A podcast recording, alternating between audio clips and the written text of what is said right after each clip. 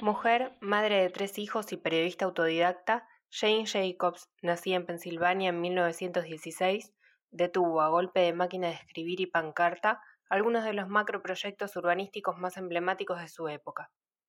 Salvar Washington Square o conservar el Greenwich Village en Nueva York y frenar la Spadina Expressway de Toronto fueron los hitos más visibles en la cruzada de Jane contra un urbanismo que se abría paso con un hacha de carnicero, en palabras de Robert Moses, zar del desarrollismo neoyorquino tras la crisis de los años 30. Frente al imperio del automóvil, la limpieza de los barrios pobres y el modelo de distritos residenciales propuestos por urbanistas con complejo dictatorial, Jane, aficionada a deambular por las calles y a anotar lo que ve, expone los principios teóricos de lo que hoy entendemos por ciudades sostenibles. Para ella, la ciudad no es solo un lugar. Las calles de las ciudades sirven para muchas cosas aparte de soportar el peso de los vehículos, escribe en su libro de 1961 muerte y vida de las grandes ciudades. Una red de control emergente y autogestionado por los propios ciudadanos, los ojos de la calle, garantiza la seguridad de la ciudad propuesta por Jane. Su activismo, tachado de locura por los grandes planificadores de la época, le costó varias detenciones. Y es que para ella aquello no era reordenar las ciudades, era simplemente saquearlas. Su metodología de trabajo parte de caminar la ciudad para conocerla a fondo, entenderla y vivirla.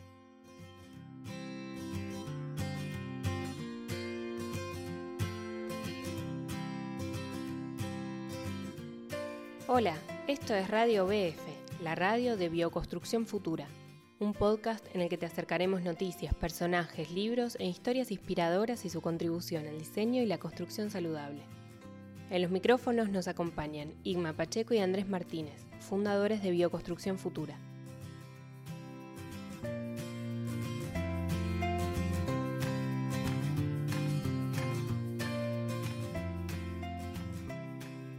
Hola, hola, ¿qué tal? Aquí estamos preparados para un nuevo episodio de Radio F. ¿Qué tal, Igma? Hola Andrés, ¿cómo estás? Eh, contento, contento de estar otra vez en, en este formato audio junto a toda la gente que sigue Radio BF y esta vez otra vez con una mujer, una mujer importante que ha hecho grandes contribuciones. Sí, eh, la verdad es que hace ya muchos meses eh, tuve la ocasión de, ver un, documental sobre la vida de Jane Jacobs, que es nuestra protagonista de hoy, y simultáneamente fueron llegando pequeñas informaciones que me llevaron a, a, conocer un poco más de cerca la figura de esta, de esta mujer. Una mujer interesante casi, casi sin quererlo, porque en el fondo eh, no deja de ser, y yo creo que era el valor que queríamos rescatar, eh, una mujer eh, sin carrera profesional como tal, académica, y una ama de casa. Pero sin embargo, como David se enfrentó a Goliat, aquí también hubo algo de una, una, una batalla desde, desde las calles. Desde las calles, sí, sí, sí, pero yo creo que hoy en día lo, yo creo que la, formación, digamos, en cualquier ámbito siempre tiene un valor, ¿no? Siempre tiene un valor, pero, pero de, se desmiento, se cae el mito de que solo desde ahí y desde ahí salen las grandes contribuciones y los grandes aportes, ¿no? Y lo más interesante de, de Jane Jacob, creo yo, que lo que vas a presentar en este capítulo, es que hay una reflexión muy fresca, muy innovadora sobre la ciudad, vamos a hablar hoy de la ciudad, pero, pero vista desde el ciudadano, vista desde el punto de vista del peatón, del tipo que recorre la calle. Y es muy interesante porque, claro, porque la época donde surge esta reflexión era una época donde las ciudades estaban pensando, pero se estaban pensando justamente a lo mejor desde la parte más, no sé si llamarla negativa, pero la parte más tecnócrata que tenía la, la, la formación académica, ¿no? que era esta ciudad como muy planificada. Y James Jacob da un giro y dice, pero es que el ciudadano piensa de manera distinta, el ciudadano recorre de manera distinta y pone la frescura a la academia, a la planificación urbana, la mirada de alguien que recorre la calle a pie, en bicicleta. Y esa mirada es muy válida, que básicamente es la mirada del usuario, ¿no? Del, de quien usa los espacios que, están ahí. De hecho, era la propia mirada de Jane. Mm. Jane, con 19 años, llega de Pensilvania con su hermana, se muda a Nueva York y, y, lo que ve allí la deslumbra. Y de hecho, vagaba por Nueva York sin rumbo, anotando lo que veía. Y de ahí surge toda su, su, su interés y todo su conocimiento. Al final, desprevenida de esa formación teórica académica, eh, observa, observa. De hecho, su, llamado a la acción es hay que bajar a las calles. Igual que Queré decía hay que mancharse, eh, James dice hay que bajar a las calles. Porque además ella percibe, yo creo que con bastante agudeza, que cuando se diseña, sobre todo desde el urbanismo, hay algo de, dictatorial, algo de alguien percibe como debe ser, normalmente desde un punto de vista muy conceptual, cuando no muy interesado, y ya hablaremos de las, sus batallas eh, con, los grandes magnates de la construcción del, momento en Nueva York, y, se revela contra esa, contra esa imposición. Y, dicen, si los ciudadanos ya saben perfectamente cómo funciona esto, ¿por qué no, no lo escuchamos? Y a pesar de tener, de ser una ciudadana de, su época, incluso llega a pasear por Harlem y descubrir qué es lo que ocurre allí. Y es muy curioso que, justo desde la posición de una comunidad, eh, digamos que sí vive en la calle, redescubre esa, esa vida. Cuando dice las aceras de la ciudad están hechas para algo más que soportar el peso de los peatones, está queriendo decir eso, está queriendo decir esto es soporte para una actividad muy compleja, pero que se, desarrolla precisamente gracias a esa actividad ciudadana. Y de hecho eh, acaba siendo una teórica originalmente de la economía, pero eh, también del, urbanismo. Y presenta a partir de, 1961, cuando aparece publicado su, libro de muerte eh, y vida de las grandes ciudades, expone ahí su teoría sobre el urbanismo. Entonces resulta que es alguien que, llega desde, desde Pensilvania, llega a Nueva York y con el tiempo ha llegado a haber un día nacional de Jane e incluso se dice, y es cierto, en, 2008 Obama la citó en un discurso en, Ohio, en, Toledo. Es más, eh, creo que hasta Google hizo un, un doodle para conmemorar el día de Jane Jacobs. Y todo eso a partir de, esa, formación informal, de aprender de la vida en la calle. Ella, de hecho, dice que nunca le, le, gustó eh, ese, ese, pertenecer a una escuela para estudiar, le daba la sensación de que era propiedad de la escuela y, se negó. Y fue muy ecléctica. Eh, leyendo estos días vi que se había formado en geología, zoología, derecho, ciencias políticas, economía. esa, esa visión eh, pluridisciplinar es la que da esa, esa visión. Coge el gusto por, por, escribir a partir de sus propias anotaciones y empieza a trabajar como secretaria en alguna revista, acaba siendo editora de esa revista y en algún momento empieza a entrar dentro, digamos, de, de esa eh, de la corriente de, grandes revistas en las que empieza a, colaborar.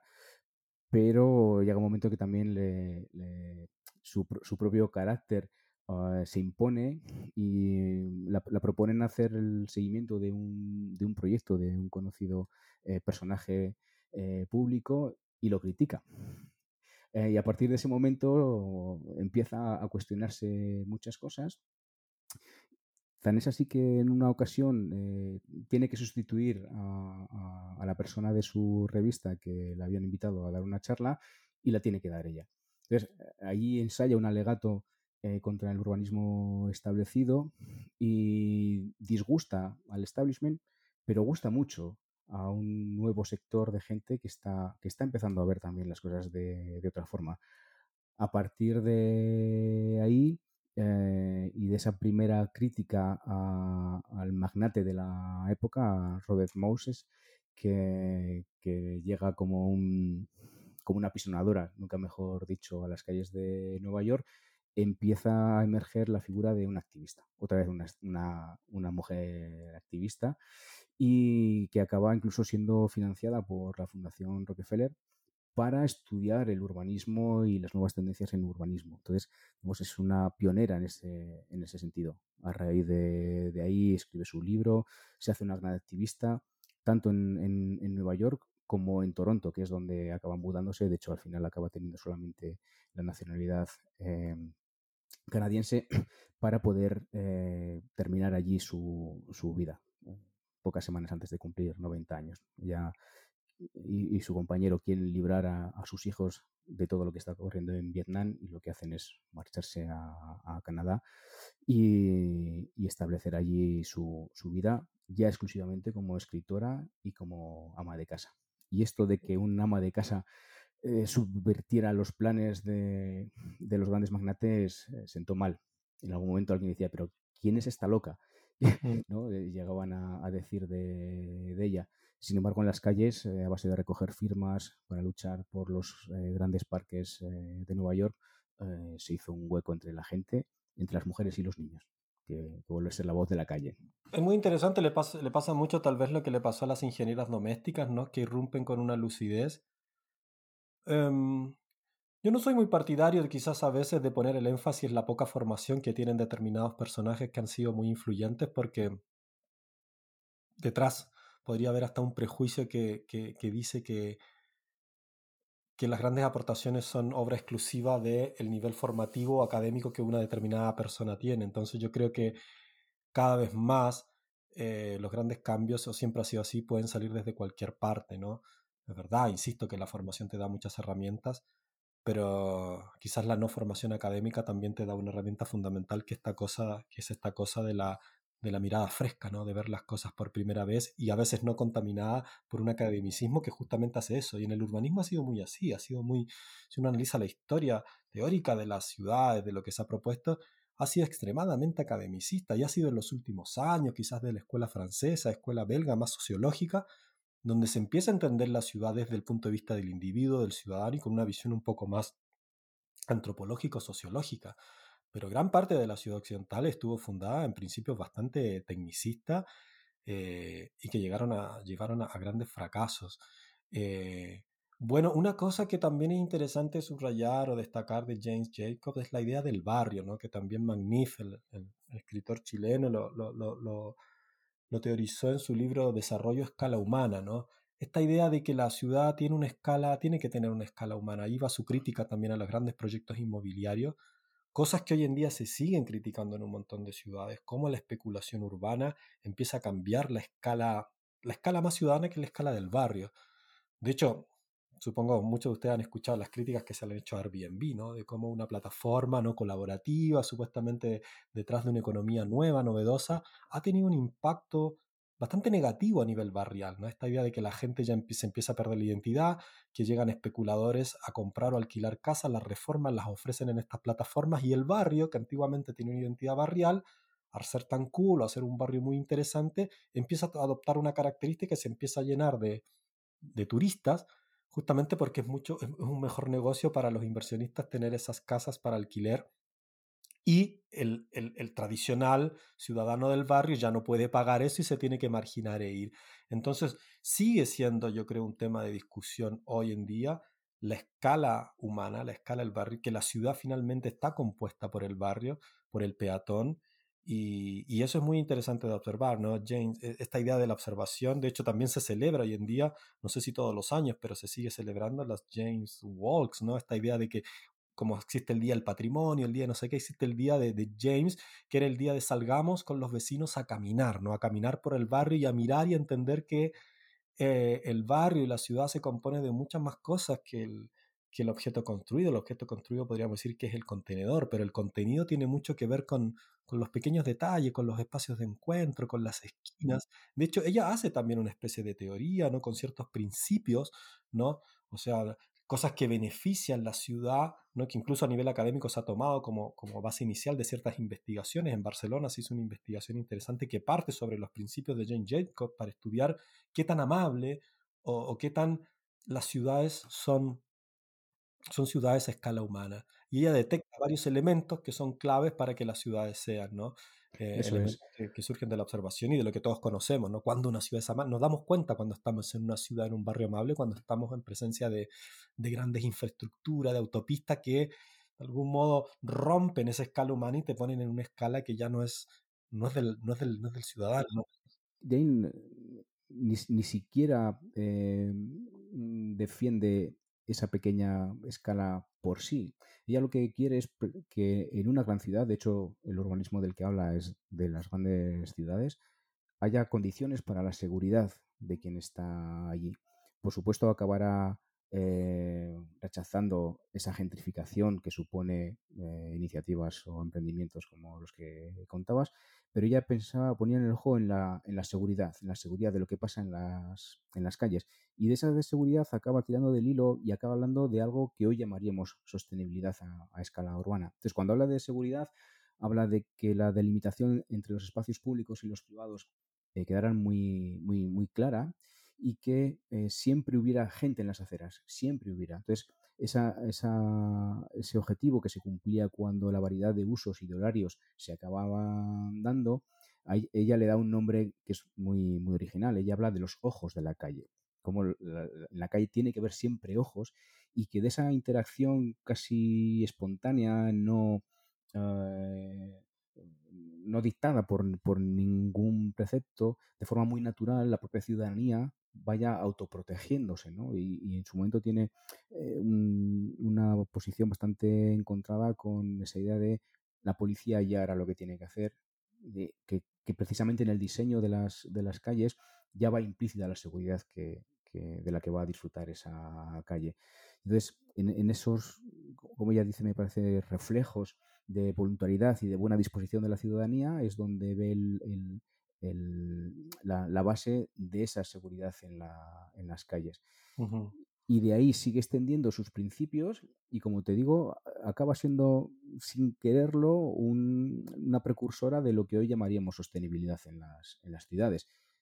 Tan es así que, dándole una vuelta, prácticamente da la impresión de que está hablando de permacultura. E, estoy estirando un poco el argumento, pero fíjate lo que dice, de que para cumplir la función propia de las ciudades, ella propone hacer muchas esquinas y cruces en las calles, estábamos hablando de los, de los bordes de la permacultura, mezcla compacta de edificios viejos, nuevos, caros, baratos, es decir, sin mucha diversidad y una concentración densa, es decir, mucha diversidad y mucha concentración de, de biología. En el fondo está sentando las bases de lo que luego va a ser la, sostenibilidad a escala urbana. E incluso llega a ser mucho más específica cuando hace algún alegato ambiental. ¿no? Eh, si, quieres, te, leo un pequeño párrafo que he entresacado de, su, de sus libros. Dice, nuestra insustituible herencia de una tierra agrícola de primera calidad, un raro tesoro de la naturaleza en nuestro globo terráqueo, se sacrifica a las autopistas y los aparcamientos de los supermercados con tan poca consideración e inconsistencia como se talan los árboles de los bosques o como se corrompen las corrientes y los ríos y se llena el aire con los escapes de gas, productos a su vez de la transformación de los subproductos geológicos de la naturaleza. Todo ello requerido por este gran esfuerzo nacional por hacernos agradables una naturaleza falsificada y escapar de la antinatural ciudad.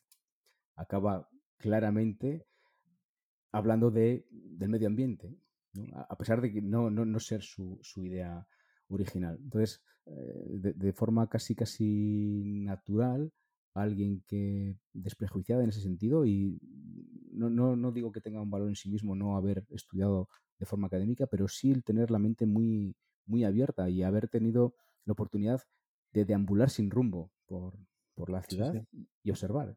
Se dedicaba a eso, o sea, ese era su, su trabajo original. Eso es muy interesante, eso es muy interesante porque yo creo que se ha perdido. Afortunadamente yo lo tuve en mi formación académica, pero más que por una cuestión institucional o de, o de programa formativo, era por, por determinados dos o tres profesores que ponían mucho el ojo en la observación. La observación es una herramienta muy potente, digo, la observación es una capacidad que tenemos todos desde niño, ¿no? Quizás la vamos perdiendo, vamos perdiendo ese hábito pero la observación es la gran herramienta que yo creo que tenemos para, para darnos cuenta de las cosas. ¿no? El observar, a diferencia del mirar, es, un poco más agudo en el sentido de que uno hace una lectura de lo que está mirando, ¿no? hace una lectura del fenómeno que se presenta. Y yo creo que no hay nada más divertido que estar en las ciudades y salir con esa mirada, ¿no? o sea, salir a ver lo que está lo que está sucediendo, cómo la gente se junta. Yo creo que James Jacob naturalmente se le dio eso y lo supo traducir en otras cosas, ¿no? Lo supo traducir esto en una especie de activismo, de levantar una voz, de una voz crítica, y llegó a un punto propositivo tal que hoy en día yo creo que es mucho más valorada que en los inicios cuando empezó a hacer sus, sus aportaciones. Hoy en día muchas escuelas, mucha gente, muchos investigadores toman los principios y las observaciones de James Jacob sobre la ciudad para desarrollar sus propios trabajos un poco más académicos o científicos. Eh, pero ponía el ojo en cosas que que si las pensamos tienen el, mayor de los sentidos, ¿no? Una, una relación escalumana. Esta, esta idea de la diversidad era muy interesante, ¿no? Ahí estaba también una cuestión que en muchas ciudades la ciudad canadiense lo sigue manteniendo, pero en Latinoamérica esta segregación un poco socioeconómica que se tiende a hacer de las ciudades, ¿no? Ahí iba en contra y decía, no, no, hay que mantener los edificios patrimoniales, los viejos, los modernos, la casa pequeña, el edificio alto, porque en esa diversidad estética no hay más detrás que una diversidad de gente que prácticamente a nivel económico va a poder acceder a estas determinadas, pero necesitamos esta diversidad de personas, porque es esa diversidad la que finalmente va a hacer que a distintas horas de la mañana, en la noche, en la madrugada, la calle esté siempre ocupada, la calle esté siempre habitada y van a ser estos ojos que van a ser. De hecho, en muchos estudios sobre seguridad urbana he visto cómo, por ejemplo, la presencia de niños en las calles reduce mucho los actos de violencia. Es muy difícil que los delincuentes actúen en presencia de niños. Hay ahí también una reducción. Entonces, la importancia de que los niños estén en la calle también jugando es algo que también hoy se ha perdido.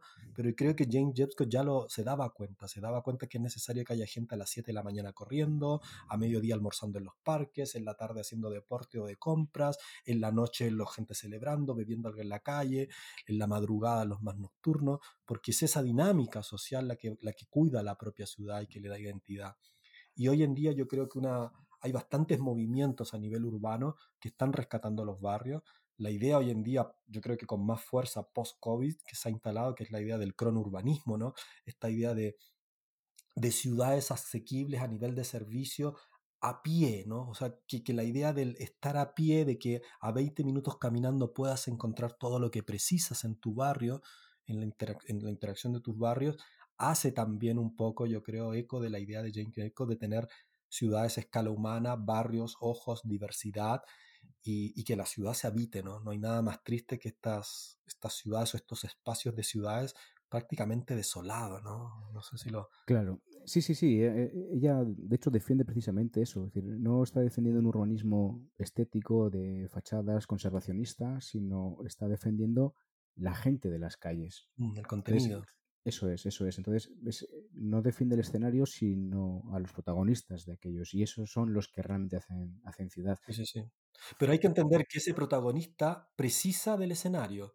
Claro. Y ahí el rol de los arquitectos, de los constructores del urbanismo. O sea, no podríamos tener ese protagonista si no está el escenario. Son dos cosas totalmente. Lo que ella criticaba fuertemente es que el escenario se hacía con unas reglas que ni siquiera tomaban en cuenta el protagonista, el ciudadano. Eso, lo que quiere es que el escenario facilite ese contacto, ¿no? Que la, arquitectura el urbanismo proponen. Luego las personas son las que tienen que hacer, pero si ya en el diseño es inviable que eso suceda, es imposible, ¿no? y decían, no, los grandes planificadores eh, se inventan centros, los, pero no se conectan. Si no los están conectando, es una llamada al fracaso desde lo que, desde el, desde el origen. Y ella, en esa idea de, de observar, incluso cuando empieza a hablar de sus principios, dice, hablaré de mis principios, pero están basados siempre en cosas y temas perfectamente comunes y ordinarios. Dice, me referiré siempre, y esto también es una cita textual, a cosas reales, a ciudades reales, a la vida real de las ciudades. Ese, ese contacto directo con la realidad, eh, digamos, eh, abre, abre los ojos, ¿no? No, no, no impone una visión conceptual que eso ya tiña todo lo que va a ocurrir después, sino que parte de abajo arriba. Y yo creo que esa es la, la gran aportación de, de, James y de todo el legado que, como decías, año tras año se vuelve a celebrar en distintas ciudades de todo el mundo, fundamentalmente En, Norteamérica, que además son reuniones ciudadanas, están eh, eh, autoorganizadas, nadie, nadie dirige eso. Yo creo que la, idea del, la, idea del, vecino también es importante destacar. Yo creo que hoy en día igual se ha hecho un esfuerzo, sobre todo en muchas ciudades europeas, nórdicas, norteamericana de que la... Y, hay ciudades que lo tienen, o sea, uno, uno dice, no que sé, uno a veces cuando habla, no sé, San Francisco, Berlín, yo qué sé, Montreal, hay un montón de ejemplos de ciudades también, Montevideo también lo tiene, Buenos Aires, esta, esta cosa cuando vas, cuando tienes esta identidad barrial en, todos, en todo país, creo que existen ciudades con más identidad que con otras ciudades. Y si somos observadores y vamos el ojo, creo que eso existe fundamentalmente porque tanto protagonista como escenario están en cierta sintonía. Digo, una cosa se debe a la otra, te fijas por cuestiones geográficas, de diseño, de arquitectura, y hoy en día esos principios en algunas ciudades se están trabajando con mucha fuerza, ¿viste? La idea de tratar de sacar el auto en la mayor medida que se pueda, refortalecer el transporte público, la ciclovía, las áreas verdes. Hay ciudades que están haciendo un esfuerzo realmente por una transformación urbana súper potente. ¿No? En Colombia hay algunas ciudades que han hecho transformaciones urbanas muy potentes, pero todas están poniendo, están, yendo a esa idea básica, ¿no? De que la vida tiene que transcurrir, el escenario tiene que hacer que la vida transcurra. Y recuerdo haber visto también un, Déjame contarte esto antes que se me vaya, porque me pareció también interesante con esta idea de todo planificado. Me parecía que había sido en China unos proyectos de que cuando las se proponían hacer áreas verdes, lo primero que hacían era que montaban el área como un área casi básicamente desolada, con pasto, con el sustrato que fuera, y dejaban pasar un tiempo, una temporada, un año, y después de acuerdo a las pisadas, a cómo la gente realmente se movía cuando veían las huellas de a pie de las bicicletas cuando, y detectaban dónde la gente hacía picnic, dónde la gente tomaba sombra, dónde descansaba, recién a partir de eso generaban los diseños. Eso creo que es muy interesante como metodología de trabajo porque apunta justamente a abordar el escenario a partir de cómo se mueve el actor en esta película, ¿te fijas? Y muchas veces los grandes fracasos o los grandes malos proyectos de urbanismo, sobre todo de espacios públicos, son cuando se pretende imponer un poco la manera de vida o la manera de uso de un determinado espacio, cuando la gente realmente camina de otra manera, se mueve de otra manera, se cobija en otro espacio, eh, y me parece que hay que ser creativo a la hora, ¿no? Y dejar un poco de lado esta idea de que el, el arquitecto de turno, el urbanista de turno, será el sabio que va a decidir cómo la gente se va a mover jugar en un parque, ¿no? Claro, eso es precisamente cuando la forma se impone a la función y luego se justifica que cumple determinada función. Claro. Cuando en realidad la función está ahí, está muy clara, y cuando eso no se cumple, el objetivo pues es claramente un desastre. James decía que eso no era reordenar las ciudades, que era directamente saquearlas. ¿no? Mm. Cuando, cuando vaciabas de, del escenario y vaciabas a la, a, la, a la, población que estaba allí, que era un poco el, el argumento de, de, la época, ¿no? Su, su, sí. su némesis eh, Robert Moses eh, de, decía que había que entrar en las ciudades eh, con un hacha de carnicero. Era, es una frase textual suya, ¿no?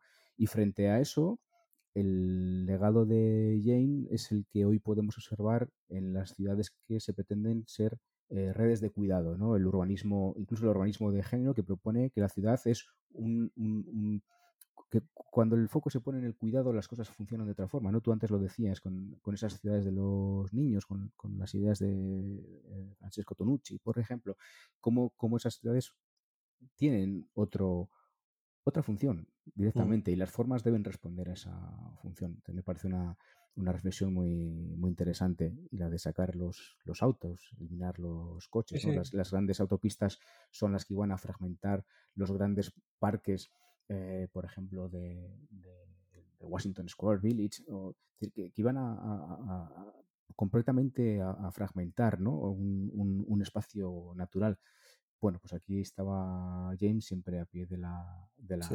calle y con una pancarta mm. y una máquina de escribir, sí. al final hizo su propia su propia aportación. Sí, sí, es una buena aportación. Que yo creo que hoy en día está muy vigente, porque yo creo que hoy en día cada vez que, ya te digo, es en Latinoamérica, que son ciudades por lo general muy caóticas, hay ejemplos de muy buena reconversión urbana. Hay ciudades, Colombia, Medellín, es unos, unos buenos ejemplos, en Brasil también hay uno, pero, pero yo creo que todo está apuntando para ahí. Yo creo que no hay, no hay proyecto urbanismo, no hay urbanista que esté pensando la ciudad nueva se habla hoy en día de la ciudad regenerativa, ¿no? de las ciudades hay que regenerarla, y yo creo que no hay persona que no trabaje en estos temas que no vaya a conocer el trabajo de Jane Jepko, a ver esos principios, a ver que el, que el punto está en el barrio, en la escala en el peatón, en los ojos, en la diversidad. Creo que eso relativamente hoy se está entendiendo y es muy, es muy alentador conocer a este tipo de personas como James, pioneras, observadoras, eh, no con una visión nostálgica, sino con, con, la urgencia de decir necesitamos más Jane Jacobs. Ese es el modo de cómo los cambios sucederán. Eso y, y una, y una forma de, de, mirar y de tomarse las mm. cosas, mm. eh, si me permite la expresión, que ha sido un modo científico, ¿no? Es decir, si tengo que reformar una ciudad, voy a observarla. No, no, no hago teoría y con la teoría digo qué es lo que hay que hacer. No, me sumerjo allí en la vida de la ciudad, la investigo veo cuál es su vitalidad, cuáles son sus ritmos, cuáles sus, sus patrones y a partir de, de ahí. Y, yo agregaría algo más, que porque quiero ser insistente en el tema, me, me gusta mucho el, el, método científico, pero me gusta más eh, aquellos investigadores que en vez de investigar en tercera persona lo hacen en primera persona. Justo, justo, justo. Y James Jetko lo hacía en primera persona porque era, era ella la que salía a caminar. No es de extrañar que hoy en día muchos investigadores y muchos urbanistas ven la ciudad, intervienen, pero intervienen en lugares que ni siquiera conocen, que nunca han caminado, que nunca han estado ahí, ni siquiera han andado en bicicleta. Entonces, eh, hay que estar en primera persona, hay que salir a caminar si se quiere hablar de la ciudad. No se puede hablar de la ciudad desde un escritorio. Eso es, yo creo que esa es un poco la, la, la, llamada a la acción con la que me quedo. Siempre acabamos con una llamada a la acción y yo creo que esta vez es bajar a las calles.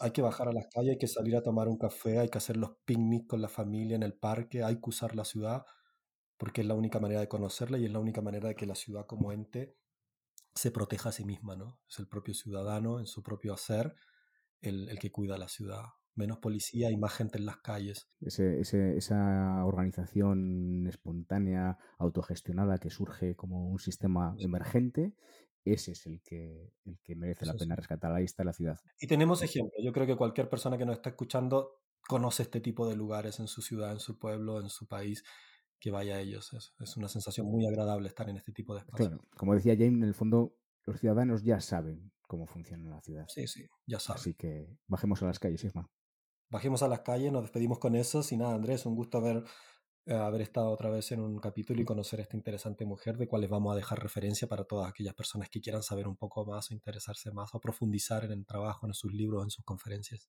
Eso es. Pues nada, dejamos ese material. A todo el mundo os deseamos eh, una feliz semana y nos vemos, nos oímos en breve. En breve. Un abrazo. Chao, chao. Un abrazo. Chao.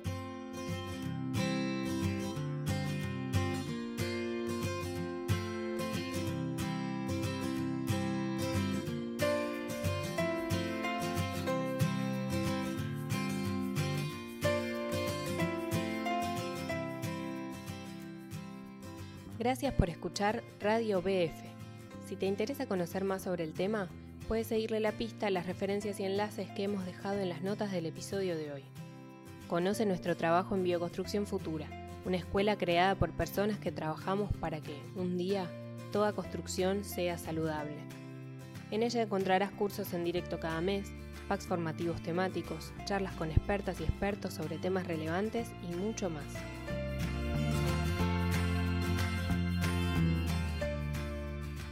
Te invitamos a compartir este podcast en tus redes sociales o enviársela a tus contactos, amigas y amigos, y así hacer crecer la comunidad de habla hispana que apuesta cada día más por vivir en casas sanas y eficientes. Puedes suscribirte a nuestro boletín de cada domingo y recibir en tu cuenta de correo nuestros artículos y formaciones. Lo haces en nuestra casa digital, bioconstruccionfutura.com. También puedes seguirnos en nuestra cuenta en Instagram, en bioconstrucción.futura. Y esto es todo por hoy. Te esperamos en los próximos episodios de Radio BF, la radio de Bioconstrucción Futura.